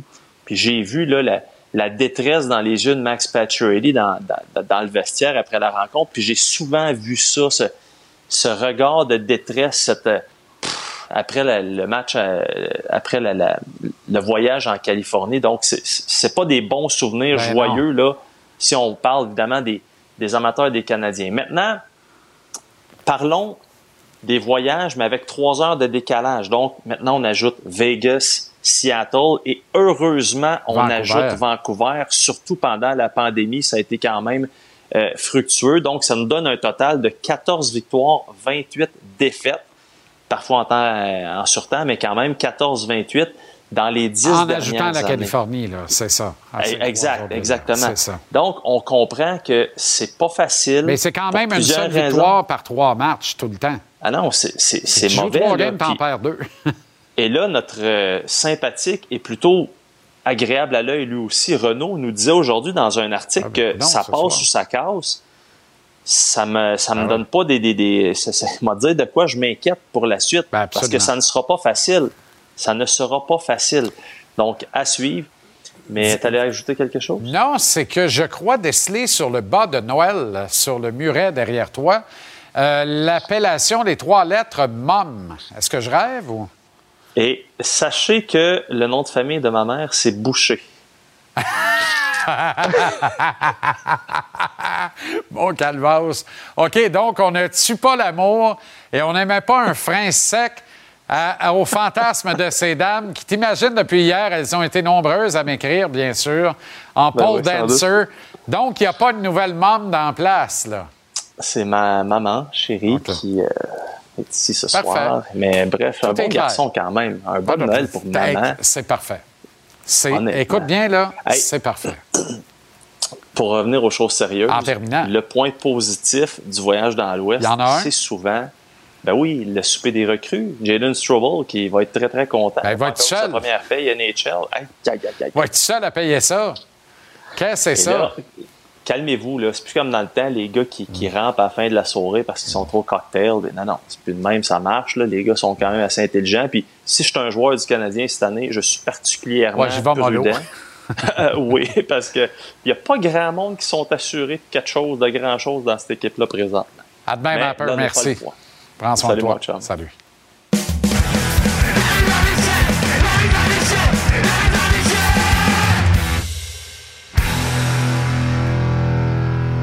De retour à Anaheim où le Canadien affronte les Ducks dans le premier de ses trois matchs en Californie, voyage qui se conclura, quatrième match de suite à l'étranger d'ailleurs, au pays de Pascal, euh, voyons, de Pascal, et des Blue Jackets de Columbus. Pascal Vincent, hey, ça se peut pas, Renaud, c'est quoi ce bulle-là? Pascal Vincent de Laval. Ça arrive. Arrêtez-moi ça. OK, Jaden Strabold fait des débuts dans la Ligue nationale ce soir. Et c'est dans une organisation qu'il connaît bien, pas tant l'organisation que ses dirigeants actuels. Ben exactement, parce que euh, Kent Hughes le connaît depuis qu'il est haut comme ça, euh, parce que justement c'est un gars qui euh, a évolué entre autres avec ses fils à, à Northeastern, Euh, puis le fils de Kent Raleigh a été le co-chambreur de Jaden au cours euh, des quatre dernières années. Donc aujourd'hui c'est sûr, puis au cours des derniers jours il y a beaucoup de messages textes qui ont été échangés entre les deux. Jaden qui, qui me disait aussi que, euh, tu sais il y a tellement d'amis, euh, de gens avec qui il a évolué au niveau universitaire, qui l'encouragent, qui étaient tellement heureux euh, pour lui euh, de vivre justement ce moment-là aujourd'hui euh, à Anaheim, donc ses débuts dans la Ligue nationale, comme tu l'as mentionné. Son père, sa mère et son frère sont sur place. Puis on a demandé, euh, Jean-François Chaumont a demandé justement à Jaden, coudon, euh, c'est qui, pour qui, là, à part toi, là, mais dans les trois autres, des membres de ta famille qui sont ici, qui est le plus émotif, là, qui va vivre de grandes émotions? Ce soir, on va écouter la réponse ensemble. OK. My mom. yeah, she's uh, she's been an emotional wreck these past couple of days. Like my first fight, she was crying the whole through whole way through it. Then I told her I was getting called up, she was crying. Told her I was playing, she was crying. So she's she's been through it. Merveilleux. Ben, c'est fantastique, Hey, en fait. c'est- Ils vont Fantastique. vivre des bons moments, tu sais. Puis moi, j'ai- j'aime ça, entendre ça d'un- gars qui est tellement content d'être ici. Il m'a dit, surprenamment, hier, j'ai super bien dormi. Euh, je m'attendais pas à ça. Mais là, maintenant, évidemment, ça va être un moment là, pour lui, lui qui doit se concentrer à faire sa job. Pour ses parents, j'espère qu'on va avoir quelques caméras sur eux. Si jamais on a un beau moment de les voir célébrer ensemble, Absolument. Renaud, il n'y avait aucun match dans la Ligue nationale hier. Il y a un programme de 13 rencontres ce soir. C'est donc dire que 26 des 32 équipes de la Ligue touchent à la glace Oui, ce soir et peuvent amasser des points de classement. Et c'est une ligne névralgique dans la saison parce que demain, le président Biden va gracier au moins une dinde, peut-être deux comme l'année passée, on ne sait pas trop. C'est la Thanksgiving chez nos voisins du Sud et c'est là où souvent on trace un trait entre qui sera en série et qui n'y sera pas rendu en avril. Plus de 80% des équipes qui sont classées à la Thanksgiving accèdent aux séries. Oui. Puis ceux qui n'y croient pas, là, regardez le tableau suivant. Il y a deux années qu'on vous a enlevé, c'est simple, parce que euh, c'était les années COVID, là, donc on ne peut pas les compter. Euh, mais en bout de ligne, euh, tu as raison, Jean- Jean-Charles, la réalité, c'est que ce soir, 11 à 13 équipes qui sont en série vont faire les séries au printemps prochain. Sur 16? Ça, c'est, c'est- je veux dire, c'est ça sur 16. Tu sais, c'est, incroyable quand tu y penses. Et c'est une ligne rouge, d'une certaine façon, qu'on trace entre les bonnes et les mauvaises équipes. C'est sûr qu'il va y avoir des changements, OK? Mais on va regarder le classement ensemble. On va commencer par le classement de l'Est. Il y a des équipes qui sont assurées de faire les séries. Quand je regarde les Flyers, euh, moi, je suis toujours très surpris Oui. et agréablement surpris pour eux de les voir là. hein? Oui. Euh, Tampa Bay Caroline qui bataille pour le meilleur deuxième. Mais tu sais, les Pingouins, les Red Wings sont encore là, les Devils. euh, donc tu vois que c'est quand même relativement serré. Quand je m'en vais dans l'Ouest, euh, il y a un petit peu plus d'écart quand même. Mais tu sais, pourquoi le match de ce soir il est important pour les Ducks? Parce que c'est sûr que les dirigeants de l'équipe leur disent Hey les gars, on va vous parler justement de l'importance justement de, de ce moment pour toutes les équipes de la Ligue nationale en saison régulière. Quand tu arrives à l'action de grâce, eh bien, tu es capable de, tracer une ligne puis de dire la majorité, la grande majorité des équipes qui sont en série demain matin en se vont faire les séries. Tu gagnes ce soir du côté des Ducks, tu as une chance évidemment d'avancer au classement, euh, de te sentir un peu plus confortable d'une certaine façon. Alors, ça va être un gros défi euh, ce soir pour les Canadiens parce qu'on doit se replacer. Pour les Ducks, on a perdu les trois derniers matchs. On veut en profiter. On se dit, s'il y a une équipe qu'on doit absolument battre parce qu'on est supposément meilleur qu'eux, ce sont les Canadiens de Montréal qui ont beaucoup de blessés, comme tout le monde le sait, surtout à la ligne bleue. Bref, en bout de ligne, Jean-Charles, moi, je m'attends ce soir là, à ce que ça soit, je ne veux pas dire une guerre de tranchées, on n'est pas en séries éliminatoires, mais les deux équipes Ben, ont beaucoup, beaucoup de choses à prouver ce soir. Écoute-moi bien, ceux qui ont regardé les Bruins et le Lightning à notre antenne l'autre soir, là, on pouvait Ah, prétendre, on pouvait incroyable. prétendre qu'il faisait 22 dehors, qu'on avait une petite froide, puis on avait sorti la TV sur le patio parce qu'on était rendu tard au Ah, mois de mai en troisième ronde des séries, tellement c'était un match Ah, à haute teneur intensité. Je finis là-dessus, mais si je suis un des penseurs dans les bureaux de la Ligue nationale, là, dans le Financial District à Manhattan, là, moi, je m'assois avec Gary puis je dis, Gary, on a un sérieux trouble. Parce que tout le monde partout sait que 80% de nos clubs qui sont classés en série à Thanksgiving rentrent. Il reste 60 games, Calvas, on fait quoi? Fait qu'il faut absolument qu'on trouve une façon de déjouer cette statistique affolante-là pour qu'on maintienne un intérêt. Est-ce que c'est en entrant plus d'équipes avec round zero? Mais, tu sais, il faut réfléchir à ça, là. C'est un cas, là. Je te le dis, c'est un Ben, cas. c'est sûr. Oublie pas que tu as besoin de vendre des Ben, tickets, tu as besoin de maintenir des audiences télévisuelles. Tes revenus, là, t'es pas lousse, mon Gary. T'es pas lousse. faut que tu réfléchisses à tous ces détails-là. On aura le temps de le faire ensemble. On est bon là-dedans, nous autres. Ah oui. Ah oui, la saison est longue, comme on dit. Oui. Puis surtout pour plusieurs qui ne sont pas série à soir. Bonne soirée, euh, Renaud. Bon C'est ça. match à Anaheim et à demain. À demain. Salut.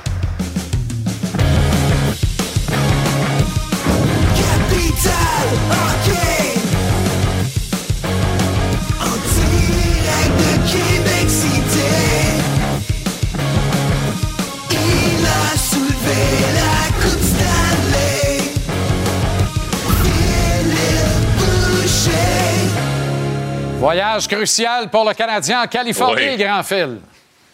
Oui, bien, inévitablement, c'est déjà difficile pour le Canadien. Moi, je trouve qu'il y a trop un air de déjà-vu pour le Canadien de Montréal présentement. là. on commet les mêmes erreurs. Euh, les blessures reviennent. La- la- le temps de, récupération des joueurs est long, un peu comme l'année passée. J'ai hâte de revoir Savard dans l'alignement. J'aimerais ça que les jeunes soient sur la glace au lieu de dans les estrades à récupérer de leurs blessures. Puis c'est le même personnel. On n'a pas fait de grandes acquisitions. Le New York est un bon joueur, mais on n'a rien vraiment changé à la structure ou, du système de jeu ou de qui est sur la glace présentement pour le Canadien. Je t'entends parler de Kane, je t'entends parler de oui, il n'y a pas de problème, mais à quand les agents libres, à quand le premier, le prochain step? Vers vouloir une équipe, être une équipe qui veut gagner. Puis sur, ce voyage-là, euh, Mapper m'a rappelé beaucoup de, de choses. Moi, j'aimais, j'aimais aller dans l'Ouest. Écoute, j'ai joué dans l'Ouest pendant huit ans, mais j'aimais les. Je me, merci à Mapper de m'avoir rappelé que les soupers de recrues étaient tranquilles. Ça a bien changé. En tout cas, nous, on a eu un au Maestro à Los Angeles, puis c'était plus ou moins tranquille. Il était sept recrues à payer, fait que c'était bien le fun. là. Mais pour le Canadien, c'est un, voyage très important.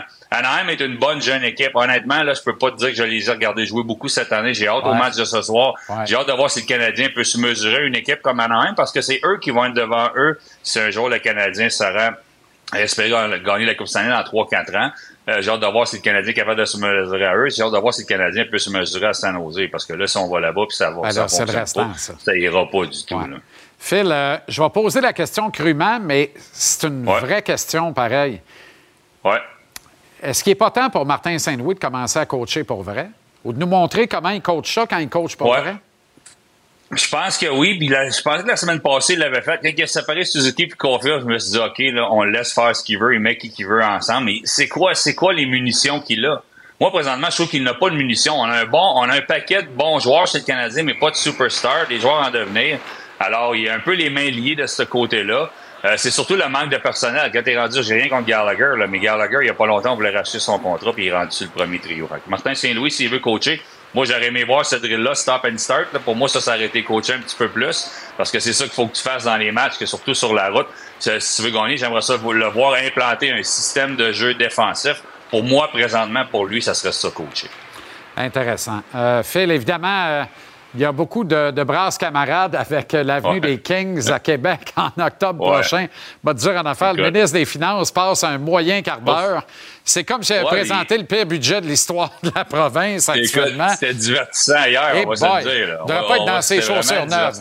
Mais, mais tu sais, tu es à Québec, ça permet de parler de, de Québec et du possible retour des Nordiques. Puis tu arrives avec sais, des informations. Je sais que tu peux pas tout partager, mais des Ouais. informations quand même intéressantes. J'appelle ça des informations Ben, de veux première pas- moi. Ouais. Je vais jouer à Insider, même si j'en suis pas un. Là, tu sais, euh, moi, c'est pas le maire de la ville. Le maire là-bas m'a essayé de ramener le club, ça n'a pas marché. C'est pas le ministre des Finances qui va ramener un club de hockey à Québec. Moi, je pense que les Nordiques, c'est une place, c'est une ville où on peut avoir du hockey. C'est un bon signe que les Kings de Los Angeles viennent d'ici. Les Kings, OK, je comprends qu'il y a de la grogne, là, puis c'est normal, j'accepte ça. Mais moi, je vais te faire une prédiction, ou plutôt un retient ceci. Si un jour les Nordiques reviennent à Québec, il y a un groupe important ou une personne importante qui, selon moi, va, être impliqué. Il est déjà impliqué dans le hockey avec deux clubs dans la East Coast. Il est déjà impliqué avec un club dans la Ligue junior majeure du Québec. D'après moi, il va, il va, ça va prendre l'expansion. Il va avoir des clubs dans l'Ontario et dans l'Ouest. Déjà commanditaire via ses entreprises dans 59 des 61 équipes. La CHL, si je me trompe pas, il a des bonnes relations avec la Ligue nationale. Fait que je pense qu'il y a un joueur qui va rentrer en ligne de compte. Si c'est pas à Québec, moi, je suis assurément avec si, sa fortune continue à grandir, on s'entend bien. Là. Moi, je pense que Steve Lyle, le, le, le gars qui a le groupe Lyle Sports Entertainment, qui a acheté le club à Trois-Rivières, qui achète le club à Batters, va être impliqué dans un retour des Nordiques un jour. Je pense que ça va prendre beaucoup de monde. Tu sais, c'est pas oui, c'est bon ce que le gouvernement a fait. Oui, on sait à Québec qu'on a le building. Moi, j'y crois. Suis un- Il y a du monde qui peut rire de moi, ça me dérange pas. Je pense que tu y crois aussi, JC. Ouais, Il n'y aurait pas un meilleur marché. C'est beau, San Diego, je suis allé en vacances, parfait. Le hockey, ça fonctionne à Los Angeles. Il y a assez de clubs en Californie. Il y en a au Texas. Moi, je pense que Québec, on est prêt pour recevoir un club. Qu'est-ce que ça prend? Ça prend un homme ou un groupe fortuné qui a des bonnes connexions à la Ligue nationale, qui est respecté, respecté par les gens en haut de la Ligue nationale, principalement Gary Bettman. Je pense que M. Lyle. Si un jour les Nordiques reviennent à Québec, il va être impliqué, selon moi. Ça, c'est le gars qui est à la tête de Fix Auto, notamment. C'est Oui. le fondateur Oui, de cette entreprise à succès. Merci infiniment, Phil, de ces informations. Finalement, tu m'en as dit plus que ce que je pensais. Euh, un- puis on va parler de Jay Lozon, parce On que je veux vraiment qu'on prenne le temps, puis Noah Dobson, puis demain. Pas de trouble. À demain. Merci, le grand. Salut, bonne soirée. Salut. mais c'est difficile euh, de le comprendre jusqu'à temps que tu, le vis. Puis le fait que j'ai eu la chance de le vivre euh, comme, euh, comme membre des, Alouettes, là, j'ai une meilleure compréhension c'est quoi? Puis c'est spécial, c'est unique. C'était vraiment incroyable. Puis c'était une, une journée que je ne vais jamais oublier. Quand tu repenses à l'ensemble de la saison et à comment ça s'est déroulé, Danny, qu'est-ce qui a été pour toi le point tournant de la saison des Alouettes? Je dirais probablement euh, l'acquisition de, de Sankey puis Lemon. Euh, on a ajouté de l'expérience, on a ajouté deux bons joueurs. Sur le côté défensif, on a ajouté, euh, on a changé un petit peu probablement. On était capable d'aller chercher une identité euh, sur le côté défensif, puis leur présence était vraiment contagieux. On le sentait dans le vestiaire, puis je pense que ça, ça nous a donné un élan, puis ça nous a amené euh, où nous sommes rendus aujourd'hui. Là, tu vas au-devant d'une de mes prochaines questions, mais on va y aller tout de suite, puis on reviendra dans le plan d'entrevue après. Parce que je suis totalement d'accord avec toi, mais je veux t'amener à commenter ces signatures-là par une question bien simple. Vrai ou faux que s'il n'y a pas un nouveau propriétaire qui te donne les moyens de tes ambitions, jamais Sean Lemon ou Darnell Sankey débarquent à Montréal? Autrement dit, si le club est encore en tutelle, que tu es convaincu que ces deux gars-là sont des pièces manquantes, mais que tu as besoin de l'approbation du commissaire de la Ligue, sans prêter des intentions à Randy Ambrosi, les chances sont fortes qu'il va te dire non, non, on va pas là, on n'a pas ces moyens-là, puis on n'est pas dans cette situation-là, Danny.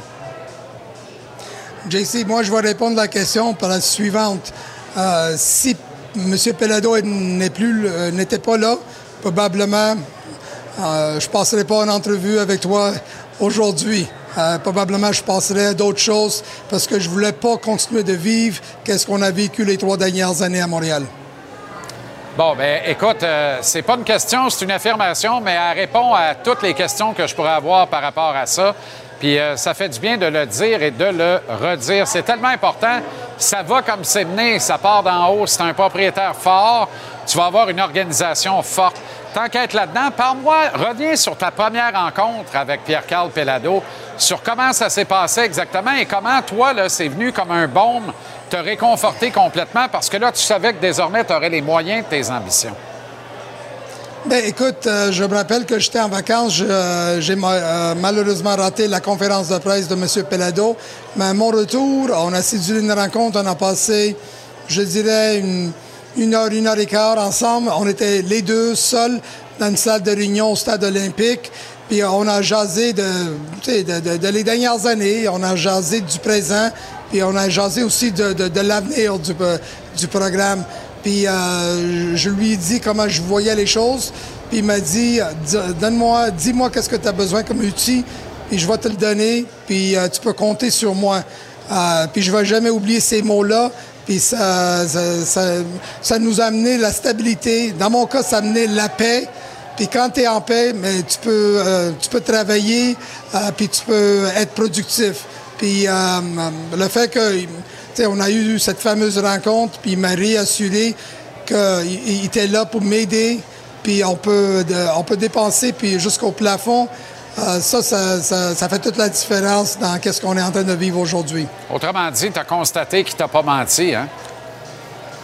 Pas du tout. Pas du tout. Écoute, euh, euh, je- même dépasser mes ententes euh, avec M. Pelado, c'était ex- extraordinaire tout ce qu'on a vécu ensemble depuis cette fameuse rencontre. Danny, la veille du match de la Coupe Grey, lors d'une entrevue, tu as dit le joueur qui pourrait nous surprendre tous avec une performance extraordinaire s'appelle Cody Fajardo. Qu'est-ce que tu savais que personne d'autre savait? Parce que celle-là, je trouvais que tu en poussais capable et finalement, c'est toi qui avais raison. Ben, écoute, j'ai vu sa semaine de préparation. Je voyais comment physiquement et mentalement il était prêt de compétitionner. Je voyais son leadership dans le vestiaire. Euh, Je voyais le nombre d'heures qu'il investait. Il était en train d'investir en regarder les bandes de vidéo. Euh, j'ai assisté à, à quelques, euh, quelques réunions euh, à l'attaque. Euh, on a tous vu son fameux discours qu'il a fait euh, devant l'équipe, puis je savais qu'il y avait quelque chose de, de- de- spécial, de magique euh, avec Cody, puis il voulait démontrer qu'il pouvait être un carrière euh, gagnant, euh, de gagner la Coupe Grey. Danny, le faire, c'est extraordinaire. Le refaire, c'est souvent compliqué. spécifiquement quand une équipe qu'on n'attend pas arrive avec un championnat surprise comme ça, l'ivresse est plus grande, la célébration est plus grande parce que la trame dramatique est formidable, c'est de l'inattendu, puis ça nous prend au trip puis au cœur. Mais il faut le refaire la saison prochaine, euh, alors que on n'avait pas une équipe de dynastie potentielle dans les mains cette année. Est-ce que tu redoutes ça? Tu sais, tu as rapiécé un morceau à la fois cette équipe en ajoutant Lemon et Sankey notamment en cours de route. Comment tu vas faire pour que la prochaine saison s'inscrive sous le signe de la continuité? Ben, écoute, l'édition 24, euh, 2024 des Alouettes va être un petit peu différente de celui-là de 2023, mais qu'est-ce qu'on a en place cette année? Qu'on n'avait pas en place l'année passée? On a un noyau, on a une fondation, puis il faut ajouter des pièces à cette fondation. Mais là, on a une recette euh, que- qui fonctionne, puis euh, je pense qu'avec la saison morte qu'on va avoir qui est plutôt plus tranquille de ce qu'on a vécu les dernières années, euh, je suis assez confiant euh, de, de vous dire, puis de dire aux partisans qu'on va avoir une équipe très compétitive en 2024. Quelle est la suite de tes travaux? Ou plus simplement, est-ce que tu t'en vas à Kingston en fin de semaine pour le match de la Coupe Vanier impliquant UBC et bien sûr nos carabins? Ben, je serai là. euh, je descends avec Anthony Cavillo, euh, Pierre-Yves Laverne, puis Jason Moss. On va aller regarder le match. Euh, puis c'est sûr qu'il va, il y avoir des joueurs qui sont éligibles pour le repêchage en 2024. Puis en janvier, nous sommes sur la route. On s'en va à Nashville. Nous sommes au Texas, en Floride. Puis euh, on, va aller identifier du talent puis essayer de les convaincre de, de porter le chandail des Alouettes. Tu vas aller te promener aussi dans quelques bowls collégiaux américains, je présume, Danny? C'est sûr et certain. Puis, euh, euh, en particulier, euh, mes amis au Michigan, euh, on va les regarder jouer cette fin de semaine à midi contre Ohio State. Euh, c'est euh, ça va être tout un match. euh, Puis, on va continuer de, euh, les regarder puis de les encourager en espérant qu'on peut aller chercher quelques joueurs du- de ce fameux programme prestigieux puis de l'amener à Montréal. Toi, tu sais toujours comment me faire plaisir. Hein? Tu es au courant que c'est mon équipe fétiche dans la NCAA, les Wolverines du Michigan. C'est notre année, malgré l'absence de coach Arba pour cette euh, particulière histoire de vol de signaux, mais ça me tente même pas d'en parler. Go Blue! Il faut battre les, euh, euh, les Ohio State Buckeyes et aller gagner un championnat national enfin. C'est l'année des championnats. et bonne chance aux Carabins, aux Bleus en fin de semaine. Il y a un jeune corps que tu connais très bien, Jonathan Sénécal, qui risque d'éclater à la face de tout le Canada dans ce dernier match de la saison de football universitaire. Bravo encore pour l'accomplissement, Danny. J'oublierai jamais notre rencontre au Centre Bell en deux périodes, un match canadien où tu étais là pour te détendre, tu étais quand même épuisé de comment ça tournait en rond puis que ça finissait pas de finir comme du monde, cette histoire-là. Et le soleil s'est levé pas longtemps après ça et il brille de tous ses feux. C'est pleinement mérité. Bravo, Danny. Félicitations encore une fois et Un bonne gros célébration. merci. euh, Un gros merci. Je me rappelle, on appelle ça un petit peu d'adversité puis de persévérance, mais euh, ça- ça- ça- comme j'ai dit, euh, ça valait la peine. Beaucoup de persévérance et beaucoup de résilience. Salut, Danny. Félicitations encore. Merci. Salut. Alors voilà comment on a vu votre mercredi de championnat ici à Montréal et au Québec via l'émission JC. Les Bruins de Boston laissent tout sur la glace, donnent un show. Un show, tu dis, pas la moitié d'un show. Après euh, l'arrêt à Tampa contre le Lightning, les voici à notre antenne dans quelques secondes contre les Panthers depuis Sunrise en Floride, de 21h sur TVA Sport 2. Pat Laprade et Kevin Raphaël, l'excellent duo, vous présentent WWE Raw. Récupérez l'émission JC où vous voulez, quand vous voulez. Vous l'avez vu au bas de l'écran en bandeau. Téléchargez l'application Cube. Le show est mis en ligne tous les soirs, sans les interruptions publicitaires, gratuitement, dès 19h30. Grand privilège de jaser de sport avec vous tous les jours. Merci encore une fois du fond du cœur d'avoir été là. Bonne soirée de sport, tout le monde. Prenez soin de vous, c'est précieux. Bravo aux Alouettes. Ils sont de grands champions. Salut à demain, 17h, pour une autre édition de JC.